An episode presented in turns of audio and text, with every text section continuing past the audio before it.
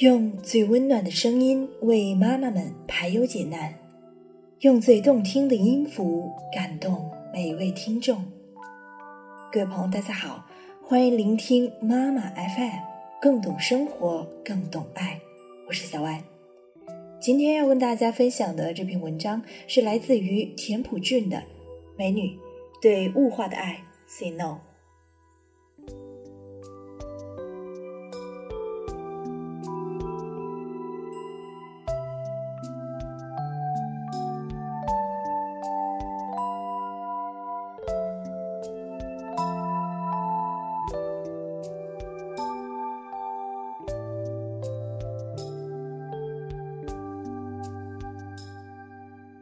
十年前，我刚在香港拍戏时，有个朋友让我帮忙招待一个大陆朋友。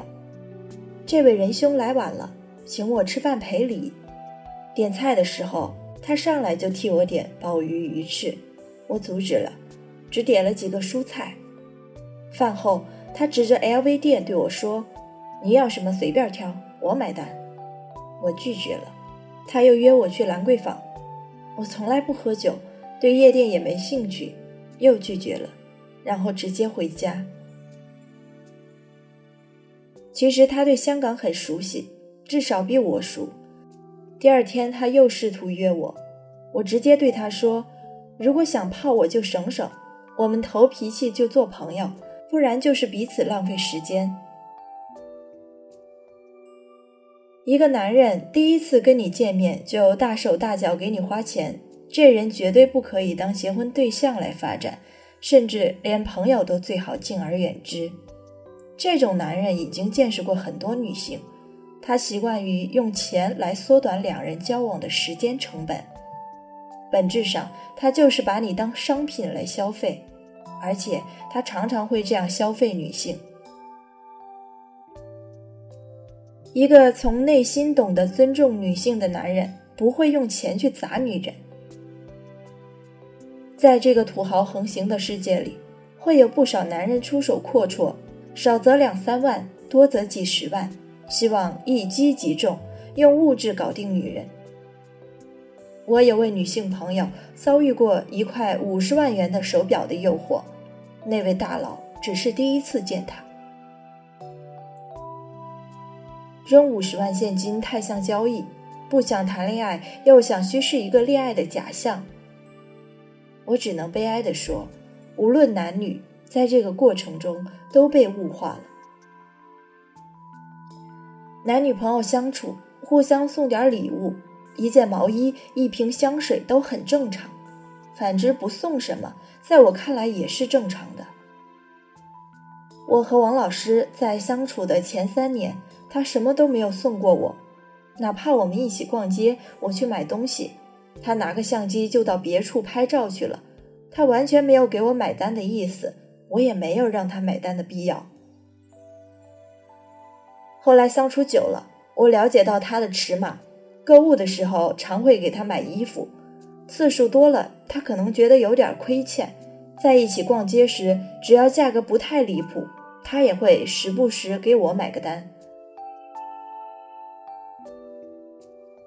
多数时候。我们购物都是先看打折的，这道理很简单，有便宜的干嘛去买贵的？哪怕是为了很重要的场合做一些准备，只要质量和品味合适，东西和品牌真的不是越贵越好。记得有次我们在纽约，我看到街上一个姑娘穿着某大牌的新款，很漂亮，于是我就拉着王老师吭哧吭哧坐了 N 站地铁到了专卖店。试穿了那件衣服，在镜子前面照啊照，后来一看价格，含税八千美元，吓了我一跳。他说：“其实一般了。”我说：“反正我穿过了，太贵了，算了。”我们离开专卖店，走了很远。王老师带着得逞的坏笑对我说：“其实真挺好看的。”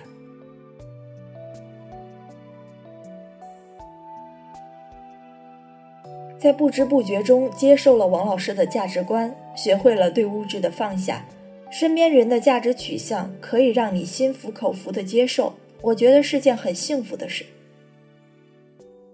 随着圈子越来越广，见识了一些事业有成的男人，有一个现象：绝大多数的大款，他们或许愿意花钱买昂贵的礼物取悦女人，因为他们重视自己的时间成本。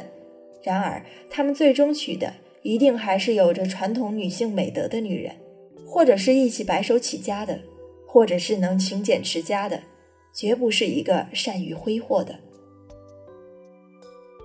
我还有一个朋友，年轻时是个玩家。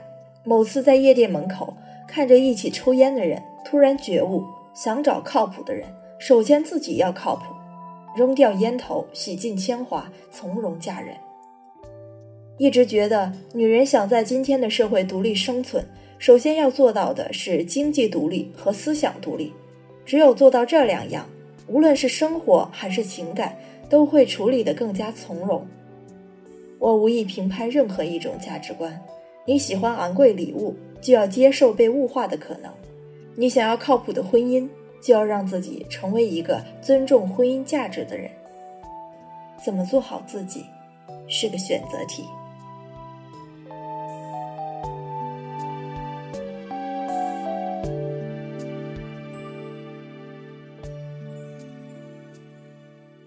这里是妈妈 FM。感谢您的收听。如果您想聆听更多精彩的节目，欢迎您在各大应用市场下载妈妈 FM 的 APP，或者您也可以关注我们的微信公众号“妈妈 FM” 的全拼。我是小外，下期见。